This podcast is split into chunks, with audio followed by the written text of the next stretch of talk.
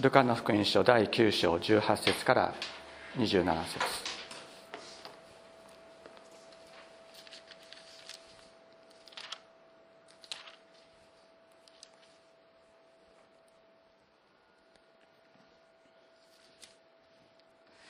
さてイエスが一人で祈っておられた時弟子たちが一緒にいた。イエスは彼らに尋ねて言われた群衆は私のことを誰だと言っていますか？彼らは答えて言った。バプテスマのヨハネだと言っています。ある者はエリアだと言いまた他の人々は昔の預言者の一人が生き返ったのだとも言っています。イエスは彼らに言われた。ではあなた方は私を誰と言いますか？ペテロが答えて言った。神のキリストです。するとイエスはこのことを誰にも話さないようにと彼らを戒めて命じられた。そして言われた。人の子は必ず多くの苦しみを受け長老祭司長立法学者たちに捨てられ殺されそして3日目によみがえらねばならないのです。イエスは皆の者に言われた。誰でも私についていきたいと思うなら自分を捨て日々自分の十字架を追いそして私についてきなさい。自分の命を救おうと思う者はそれを失い。私のために自分の命を失う者はそれを救うのです。人はたとえ全世界を手に入れても自分自身を失い損じたら何の得がありましょう。もし誰でも私と私の言葉と恥じる恥と思うなら人の子も自分と父と聖なる見つかりとの栄光を見てくる時にはそのような人のことを恥じます。しかし私は真実をあなた方に告げます。ここに立っている人々の中には神の国を見るまでは決して死を味わわない者たちがいます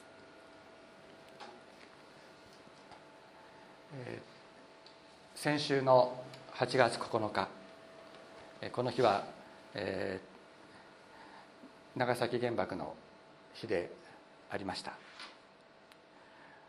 私はこの教会でも申し上げたことがあるかと思いますが私は8月9日の長崎原爆の日ということは私の存在にとって非常に重要な意味を持っています。それは長崎の長崎に原爆原子爆弾が投下され投下されなければ私の父と母は決して出会うことがなく私は生まれなかったからです。人類が犯した最も大きな罪それがなければ自分自身は生まれてこなかったということに私自身が気が付いた時私は自分の存在が本当に揺すぶられるような思いをしました。もし人間が罪を犯さなかったら自分はこの世にいない。そのことがに気が付いた時に自分が仮に自分がどんな善行を積んでも自分がどれだけのことを人を助けるようなことをやったとしても自分の存在は虚しいと私は本当に思いました。そんな時に。主イエス様は私私に聖書の言葉を持って励ましの言葉をかけてくださいました。誰でもキリストのうちにあるならその人は新しく作られたものである。全てのものは過ぎ去った。身を全てが新しくなったと。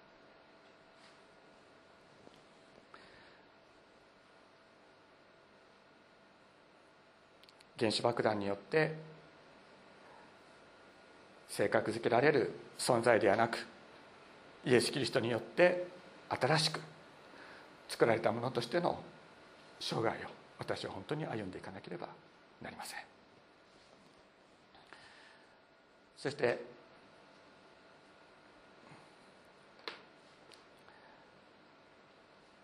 長崎のことを、まあ、9月あの、まあ、8月9日思い起こしながら思い返しながらあの過ごしたんですけれども長崎には26世人記念制度というのがあります。それは豊臣秀吉に殺された日本で、えー、日本の中でですねあの殉教者となった26人の人たちが長崎の西坂公園というところで、え、西坂というところで、え、殺されたわけですけれどもそこにあの26人のレリーフがあります。そのレリーフの下にですね今日読んだこの聖書の箇所が書いてあります。誰でも私についていきたいと思うなら己を捨て自分の十字架を背負ってついてきなさいというイエス様の言葉がそのレリーフの下に書いてあります。刻み込んであります。私は小学校の5年生から高校の3年生まで長崎で過ごしました。そして父が伝道しておりましたからその父が勃会していたそのところにですねお客さんが来るたびに父はその原爆記念記念館とですねそれから、えー、26世人に連れていくわけです。で私はもう26世人何度行ったか分かりません。もう数えきれないほど行きました。そしてそこに13歳の少年からイエス様のただ私はイエス様にある天国の祝福を受け継ぐものとなると言って豊臣秀吉に秀吉に膝をかがめなかった人たち。その姿を見て私はもう小さい時からずっとですねイエス・キリストを信じるイエス・キリストに従っていくということは命がけのことだということをこう心にこう刻み込んでこう生きてきたわけです。まあ、そういうようなで今日そのこの箇所をメッセージをしなければいけないということをですね私はこうあの8月の9日まあ思い思いながらずっとあのずっと過ごしてたわけじゃないんです、まあ、そのことなども思い返しながらですね、まあ、実は8月9日私はあの朝から家内と一緒に東京スカイツリーに登ってですね。そしてあの、まあ、一日楽しく過ごしたわけですけども原爆をした、えー、11時 8, 8分にはちょうど座るところがありましたのでそこに座って黙祷を捧げました。私たちこのイエス様を信じて生きるイエス様の祝福を受けて生きるっていうのは一体どういうことでしょうか？イエス様は言われたんです。誰でも私についていきたいと思うなら自分を捨て日々自分の十字架を追いそして私についてきなさい。これは一体どういう意味なのでしょうか？日々自分の十字架を追いそして私についてきなさい。日々と書いてある。一度だけではないです。毎日毎日。毎日毎日イエス様の十字架を追うとは一体どういうことなのか。そのことについて今日共に学んでいきたいと思います。このルカの福音書の第9章。これはルカの福音書の転換点とも言うべきところであります。それはイエス様が宣教活動を始められて外来で神の国の運動がイエス様と弟子たちによってこう繰り広げられていく非常に喜ばしい福音の、えー、福音が展開されていく。それと同時にそれを知った国主ヘロデ・アンティパスによる圧迫が始まるという時でもあったわけです。またマナーを与える者としてのご自身を掲示なさった5,000人の給食。そのような奇跡を起こしてイエス様はご自身の技をいよいよと進めていかれる。ここでですね10、えー、18節にイエスが一人で祈っておられた時とあります。イエス様は、えー、イエス様が祈っておられる姿というのは福音書の中でよく出てくるんですけども改めてここでイエスが一人で祈っておられた時とあります。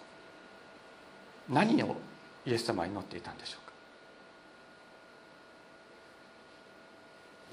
イエス様がルカの勲章は12の ,12 人の弟子たちをイエス様がお選びになる時イエス様は夜を徹して祈られたということが書いてある。ここでもイエスが祈っておられる時と改めて書いてあるということはイエス様は何か特別なことを課題として持っていてそして祈れ祈っておられたのです。日々の祈りとはまた違う祈りがここにあったということが分かります。何を祈っていらっしゃったんでしょうか。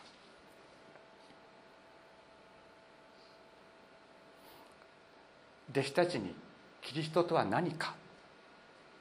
ということを掲示する。そのための祈りであった。キリストというのはイエス様の名字じゃないんです。イエスは名前キリストは名字っていうふうに思ってる人たくさんいますね。あの教会に来るようになるまではみんなそう思ってます。だけどキリストっていうのは名字じゃない。キリストとは何何なのかということを弟子たちに教える。教えるだけでなくて表さなければいけない。ということをイエス様は考えておられた。そのような緊迫した福音学を広がっていく。と同時にヘロデ・アンティパスによる圧迫が始まる。この中でヘロデ・アンティパスがイエス様を殺そうとする場所も出てくるわけです。そういうような緊迫した状況が出てきた時にキリストとは一体何なのか？ということをイエス様は弟子たちにお示しになるのです。そしてその後ヘルモン山という高い山でイエス様の。お姿が光り輝く変貌を遂げられるということがありそしてその後に十字架にかかるためにエルサレムに向かっていかれる。このことが9章にこう書いてある。まさに緊迫したそれまでの喜びだけの福音とは違った側面というものがここで現れてくるわけです。イエス様は何を祈っておられたんでしょうか？なぜここでイエス様を祈らなければならなかったのか？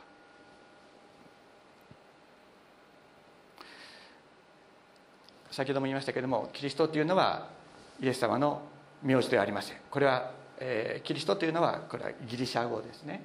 ギリシャ語です。これはもともとヘブライ語のですねメシアという言葉のギリシャ語訳なんですけどもそれは油を注がれたものという意味です。ただあのそこら辺にある油をこう頭から注いだというわけじゃなくて非常に高価な香油です。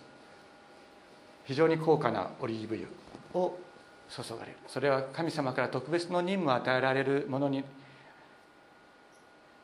油が注がれたんですけどもそれは王ですね。王。サウルやダビデ。のような王それから祭司アロンのような祭司そしてエリシャが預言者として立てられる時にも油を注がれています。このように王祭司預言者としての働きをするもの。でイエス様はですね王であり祭司であり預言者であるというこの3つの職能をですね全て一身に集めたキリストとしてこの世に来られたんです。単なる王ではない。単なる大祭司でもない単なる預言者でもない。それらを全て統合したその働きをするキリストとしてやってくる。まあそれが、えー、イスラエルの希望であったわけです。当時はですね、このイスラエルはローマに支配されていました。偶像崇拝をする者たちが真の神を礼拝する者たちを圧迫するという状況があった。だから当時の民衆の期待というのはローマローマ帝国を打ち倒してイスラエルに真剣政治神様が直接政治をなさる。そういう真剣政治を打ち立てるキリストを求めていたんです。しかしローマを打ち倒すということはそこに軍事行動があるということ。つまり彼らが民衆が期待していたキリストというのは剣の道を進むものであった。もちろん祭司であり預言者であるけれども神の皆によって人を剣によって倒す。そういうものとしてのキリストを彼らはこう期待していたわけです。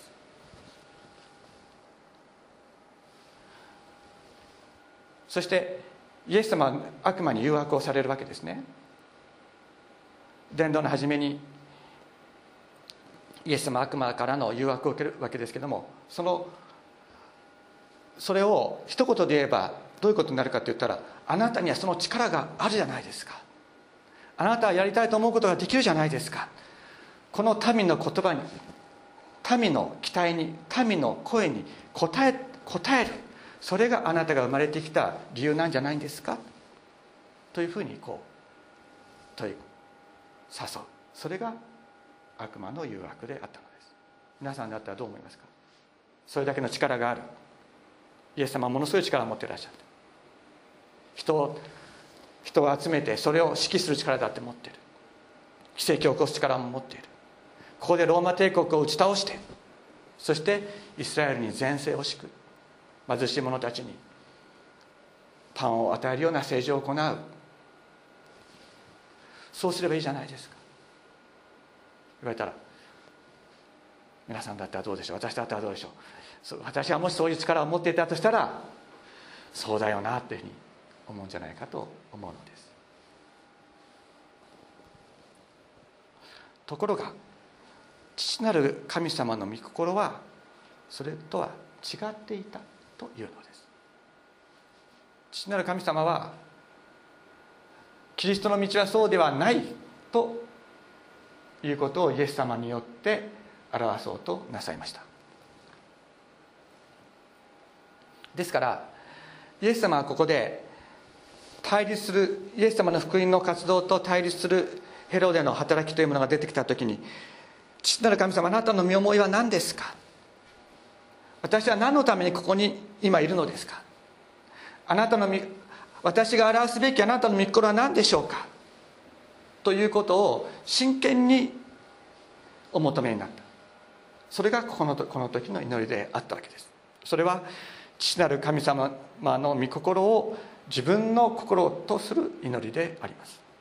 私たち祈りっていうとね神様明日試験がありますのでよろしくお願いします。明日僕ら小さい時は明日運動会がありますので明日晴れにしてください。まあ、大きくなってくると明日運動会がありますありますのでという祈りはしなくなりましたけれども神様どうかこれをこうしてください。どうかこの人を守ってください。どうぞうちの子供を祝福してください。どうかうちの父母を守ってください。もうどうかどうかばっかりでもう本当にあのある牧師が言いました。どうかじゃなくて銀貨や金貨も出せっていうふうに言った人が いますけれどもあの本当にどうかどうかというような祈りを私たちはするわけです。ところがイエス様の祈りは違った。あなたの神様あなたの御心は何ですか？私があなたの御心を自分の心とすることができるように心とするだけでなくそれを行うことができるように力を与えてください。これがイエス様の命を懸けた祈りであったのです。そこで父なる神様が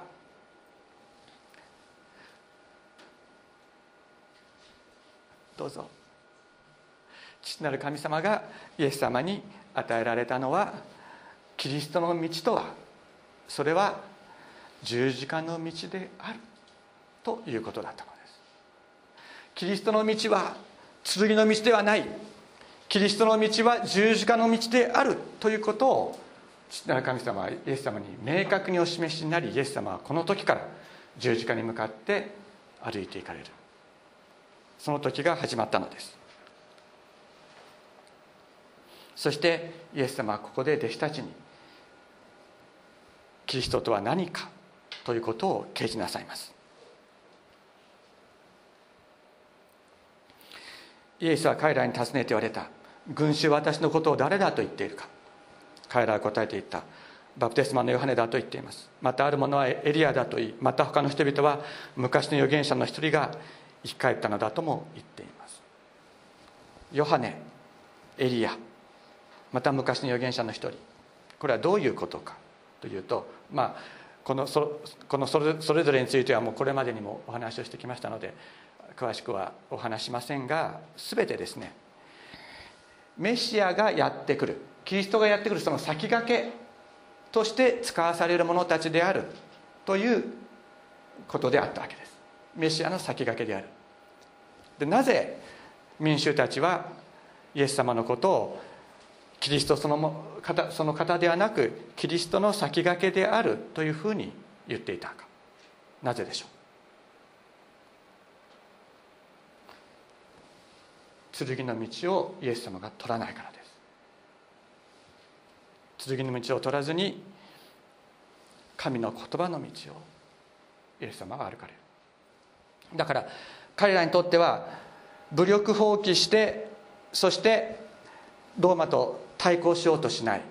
このイエスはメシアそのものではなくてこのイエスの後にメシアがやってくるに違いないと思ったということであったわけです。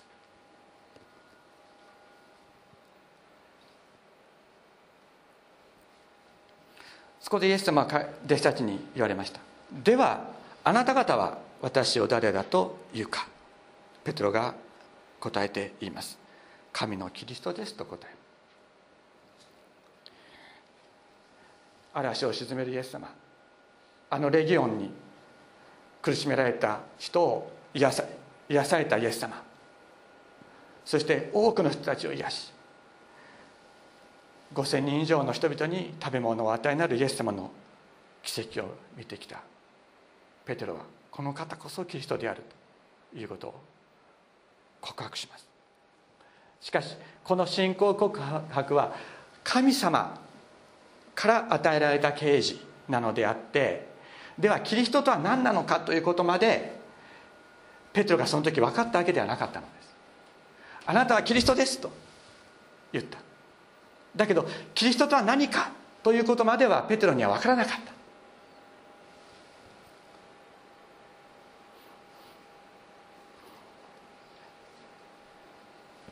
そこでイエス様は深い真理をお教えになる。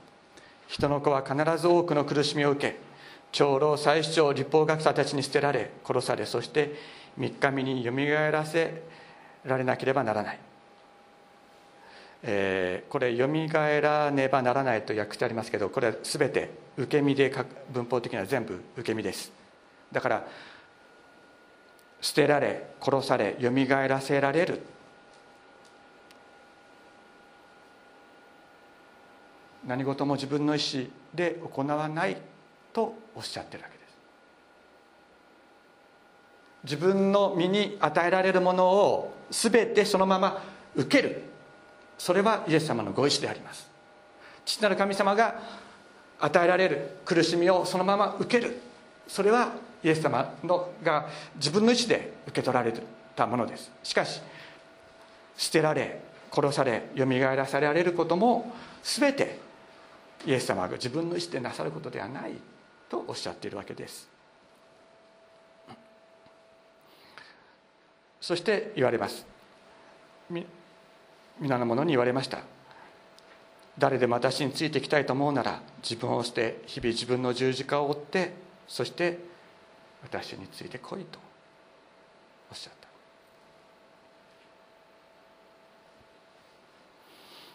イエス様ご自身は自分を捨てて自分の十字架を背負って文字通りイエス様は文字通り自分の十字架を背負って歩かれたんです。ゴルコタに処刑場に連れて行かれるまでイエス様は鞭を打たれた後ご自分の十字架を背負って歩かれました。文字通りそれはそうでした。だから誰でも私についていきたいと思うなら自分を捨てて自分の十字架を背負って十字架の道を歩む以外にイエス様についていくことはできないわけです。それは文字通りそうです。しかしイエスイエス様はこのように言われたんですけれどもじゃあ弟子たちは十字架の道を歩むことはできたか。どうだったんでしょう。イエス様は誰でも私についていきたいと思うなら自分を捨て日々自分の十字架を背負って私について来いと言われた。弟子たちはできたんですか？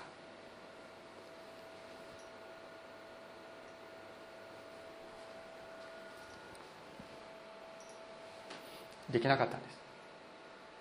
できなかったのです。ヨハネの福音書にこのように書いてあります。シモン・ペテロがイエスに言った。主をどこにおいでになるのですか？イエスは答えられた。私が行くところにあなたは今はついてくることができない。しかし後になったらついてくることになるとおっしゃった。イエス様はねついてきなさいって言ったんだけどついてくることはできないっておっしゃったんです。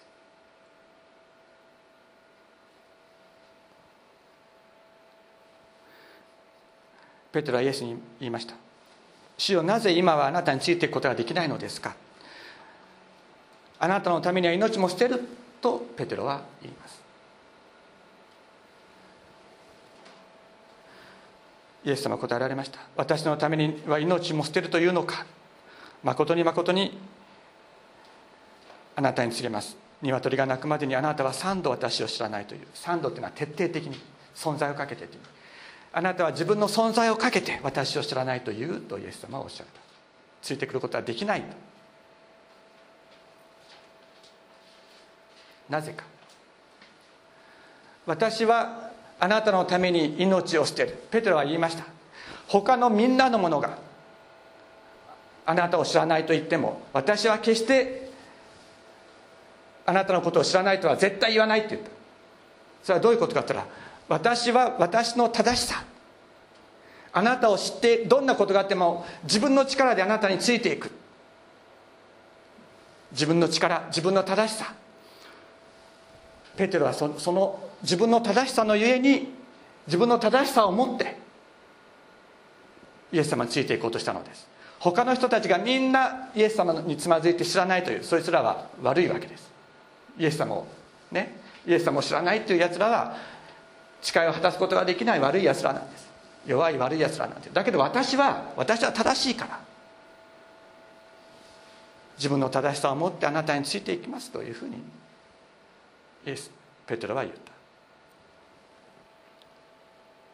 ところがイエス様が進んでいこうとしておられた十字架の道というのは自分の正しさが全て否定される道であったのです。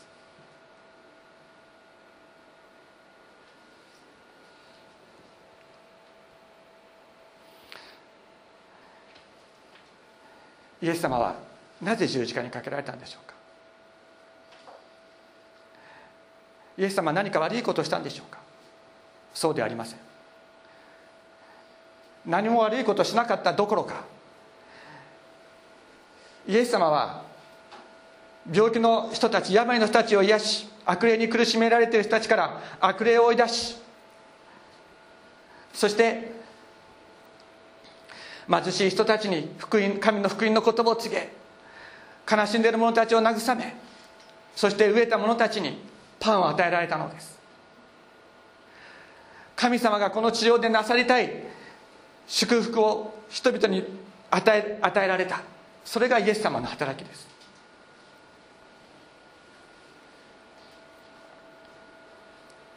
ところがイエス様は最初立法学者たちまたピラトやまたヘロヘロでアンティアンティパスの裁きを受けてですね十字架に殺される。その時にイエス様は一言も私は正しいことをしたんですとはおっしゃらなかったんです。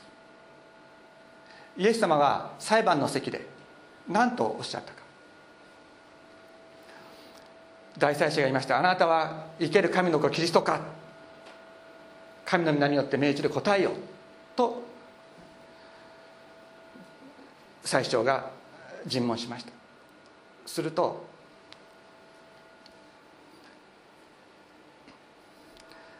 あなたが言う通りである。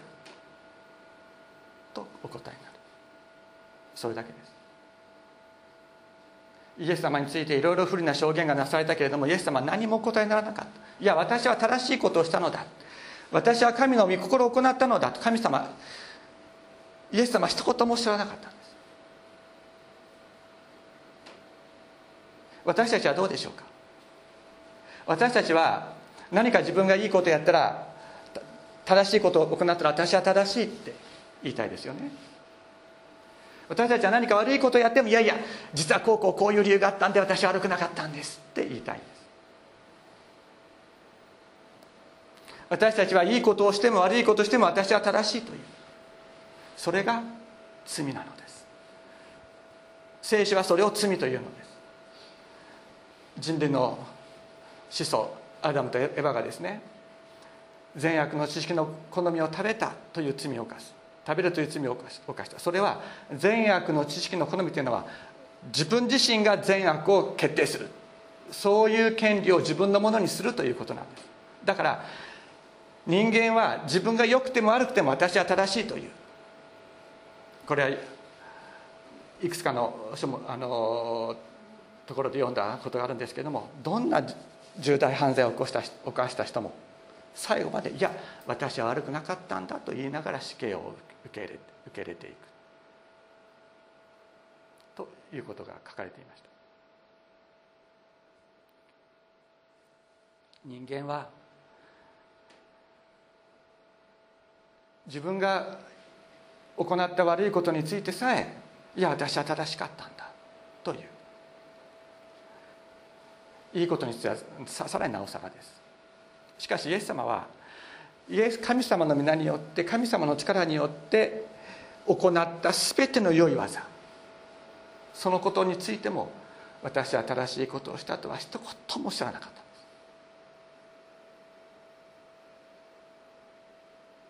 なぜか。自分の正しさを捨てる。自分の正しさに死ぬ。これが愛だからです。愛は自分の正しさを捨てるんです。人が何か正しくないことを行っているかどうする？愛はそれを隠すように隠すのです。そして自分自身もそれを隠しそれを知らなかったのかのように生きる。隠しているという事実そのものを隠すのです。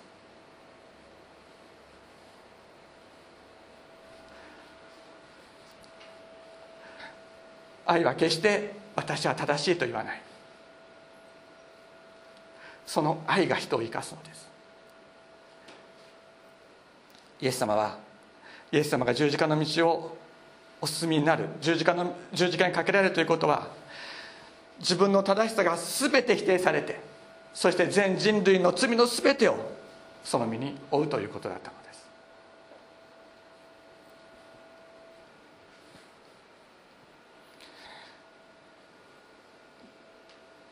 仮にペテロが「私はあなたのために命を捨てます」と言って肉の力で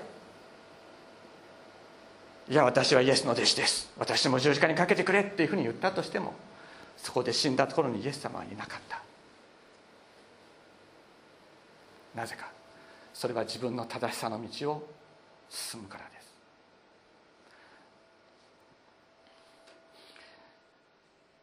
イエス様についていくというのは自分の正しさが全て否定される道をあえて選び取るということであります。だから弟子たちはついていくことはできない。私たちもついていくことはできないのでイエス様と一緒に十字架にかかるということは私たちにはできないのです。自分の正しさというものが私たちの骨の髄まで染み染みついているからです。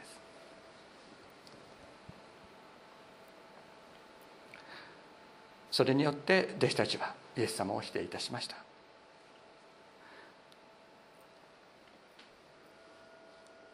十字架の道を否定するということは自己を肯定する自分の正しさを肯定する道であります。しかしそれによって弟子たちは自分自身の実存を失った。また私たちも自分の正しさの道を歩む時に自分自身の実存を失うのです。若い時自分はどういう生涯を歩もうかどういう職業を選択しようか何を勉強しようかということを悩みます。そして学校の先生たちも自分探しをするということを非常に進めます。私はそれはそれでよい良いと思うし自分に向いている職業を選び取ることは大切なことだと思います。しかしもっと大切なことがそれはそれによって得たものというのは自分の実存を本当に満たすことはできないということを知ることです。私は若い時に大学の教師になろうと思いました。なりました。じゃあ大学の教師であることそのものが私の心を今満たしているか満たしていません。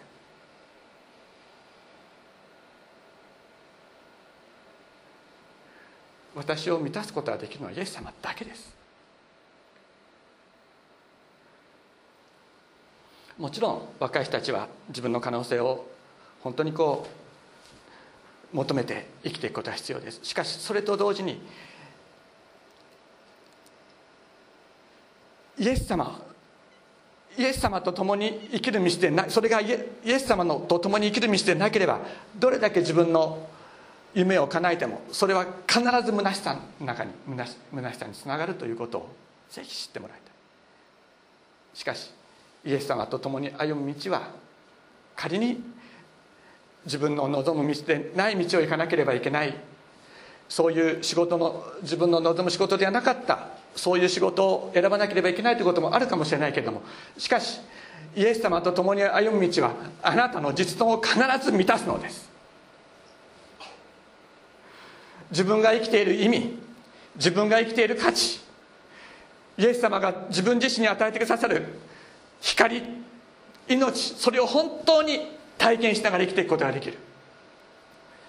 それは仕事の中で苦しいことあるかもしれない。しかしそれに勝る栄光と喜びが与えられていく。そのことをぜひ知っていただきたいと思います。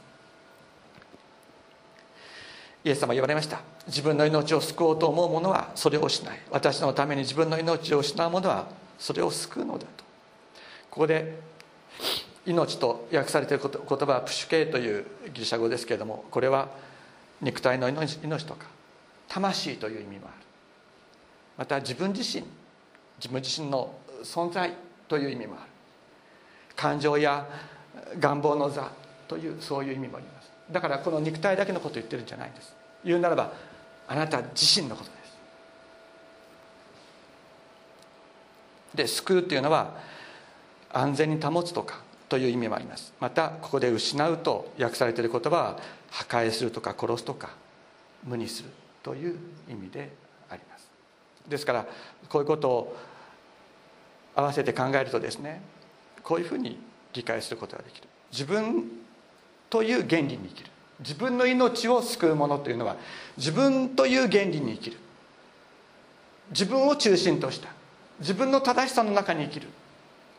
そういうものです。それは自分自身の実存を失い私のために自分という原理を殺す者は自分の実存を救うことになるよとイエス様はおっしゃってる。でここのですねあの24節で、え、自分の命を救おうと思う者はそれを失い私のために自分の命を失う者はそれを救うのですというこの「失い」とか「救う」という言葉はこれは両方ともですね未来形で書いてあるのです。救うことになる。得るようになると言われる。だから弟子たちはイエス様を否定して一度失ってしまった自分の実存。それをもう一度新たにイエス様によって与えられることになっていくのです。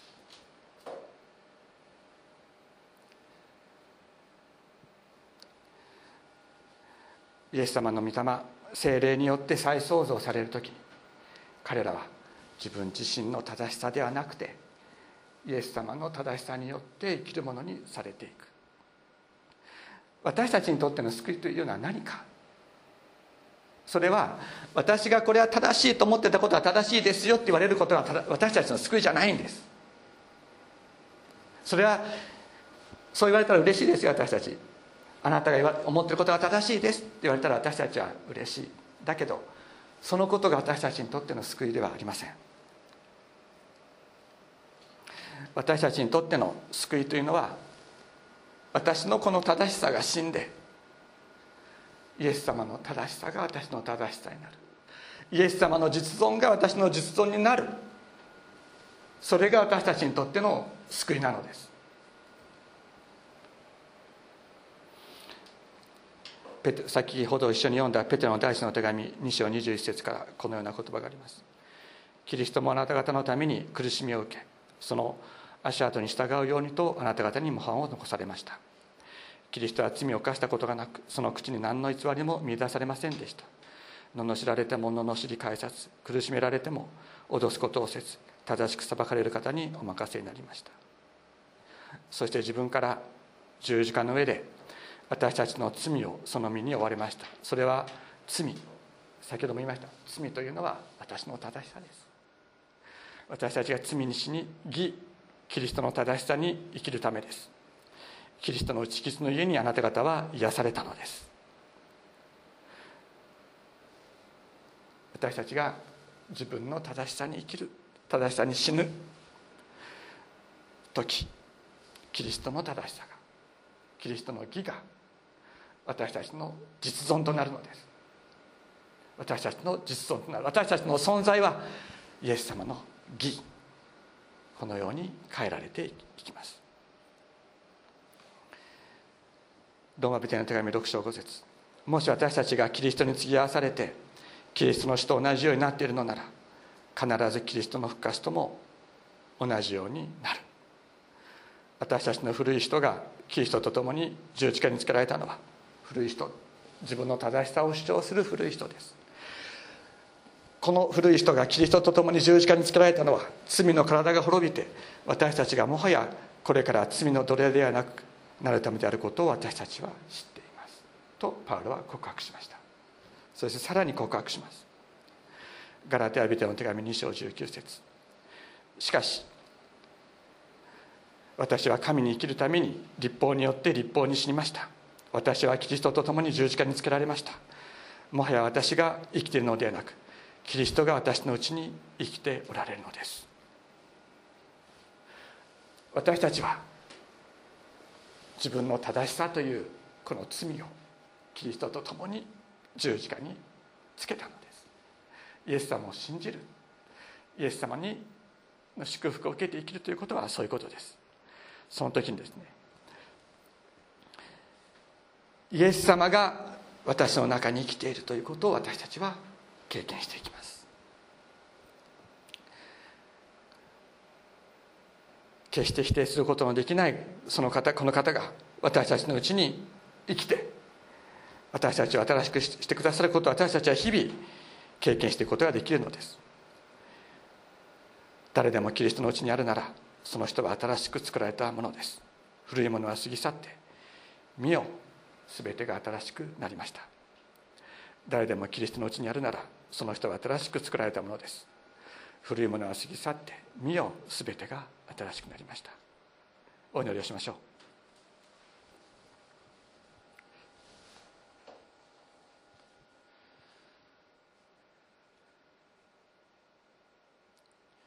主イエス様